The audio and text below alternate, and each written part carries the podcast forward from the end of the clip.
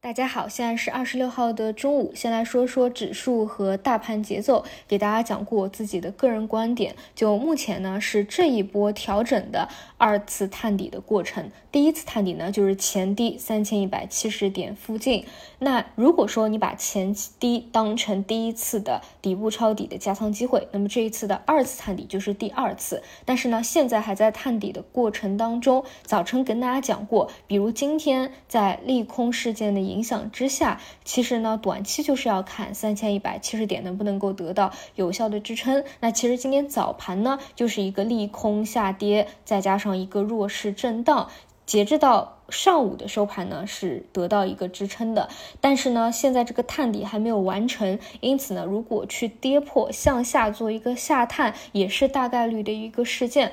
那么我们要做的就是，一方面你要去等待左侧的一个信号，具体来说呢就是要有恐慌盘和超跌的一个信号出现，同时呢去搭配指数理论上可能回调到的一个点位。所以呢我在没有到这个位置之前，没有出现这个点位之前，我只能跟大家。先行大概来说，个人认为越靠近三千一百点，越有可能出现这样的一个比较好的机会吧。那具体哪一天得到日级别来看。那就今天早盘而言呢，我个人认为不算极端交易的一个机会，也理论上大概率可能不是一个见底的信号。因为说实话，今天早盘的这样一个低开，这样的一个幅度是大家预期之中的。因为确实端午假期前发生了很多利空的事件，本来大家也都做好了要去计提这样一个下跌的准备。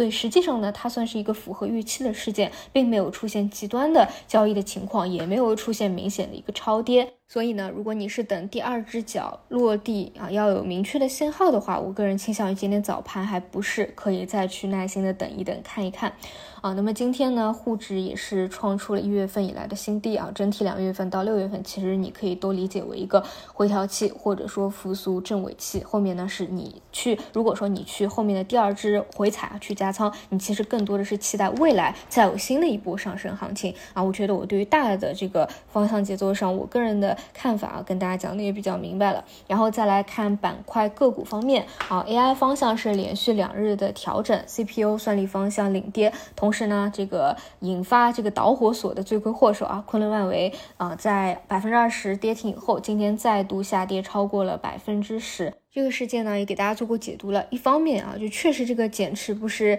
一般的那种减持，它是会勾起大家对于二零一五年比较不好的回忆的。另外一方面呢，就是本身只能说本身板块就有一个调整的需求。之前呢，很多人还会有一个比较美好的预期啊，就是会不会复制四月份 CPU 算力拉了一波了之后，传媒接力，整个板块里面内部轮动。但是现在看下来呢，就是整体都是一个调整。当然啊，我是这个节假日之前两周说的最多。多的机器人和无人驾驶其实还是表现比较好的。今天呢，还是在上涨轮动的分支当中。但是啊，就是因为已经讲两周了，走到这个位置呢，如果没有参与的，就尽量也别去追高了。因为你也可以发现，啊，前期是一些前排后排的都有轮动上涨啊。到今天呢，像一些机器人偏后排的，其实也是有一点掉队的这样一个情况在了啊。那汽车表现依旧非常强势啊。所以我跟大家讲，有的时候呢，你就是一个幸存者偏差。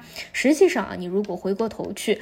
拉去一些客观的数据去复盘一下的话，你会发现一些汽汽车板块领涨的，它的涨幅其实是比 CPU 更大的啊，真的确实是这样。所以说，呃，没有必要只在一个方向吊死，或者只看关注一个方向而错过了其他其实已经出极端机会的一个板块吧。这个也是我对于六月份、七月份，包括后面的一个看法，就是没有必要在一些已经加速高位的方向上只去盯着，要更有大局观，看一看其他。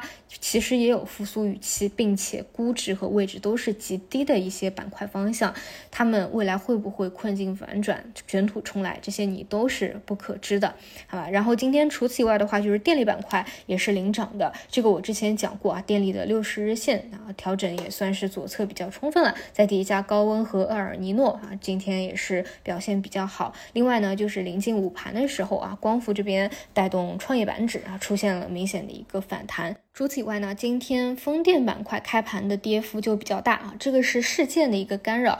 具体来说是西门子能源在假期期间出现了非常大的跌幅啊，接近百分之四十的一个下跌了啊，因为他发现西门子歌美颂目前已安装的陆风风机的百分之十五到百分之三十可能会发生故障，那么就会有潜在的更换成本费用。当然呢，这一块也要辩证的去看啊，因为我们现在看到它存在。故障这样的风机部件主要是轴承和叶片，和国内的供应商它是没有太大关联的。而且呢，它考察的是陆风的风机有问题，那么理论上其实和海风没有太大的关联。其次呢，这是西门子公司本身。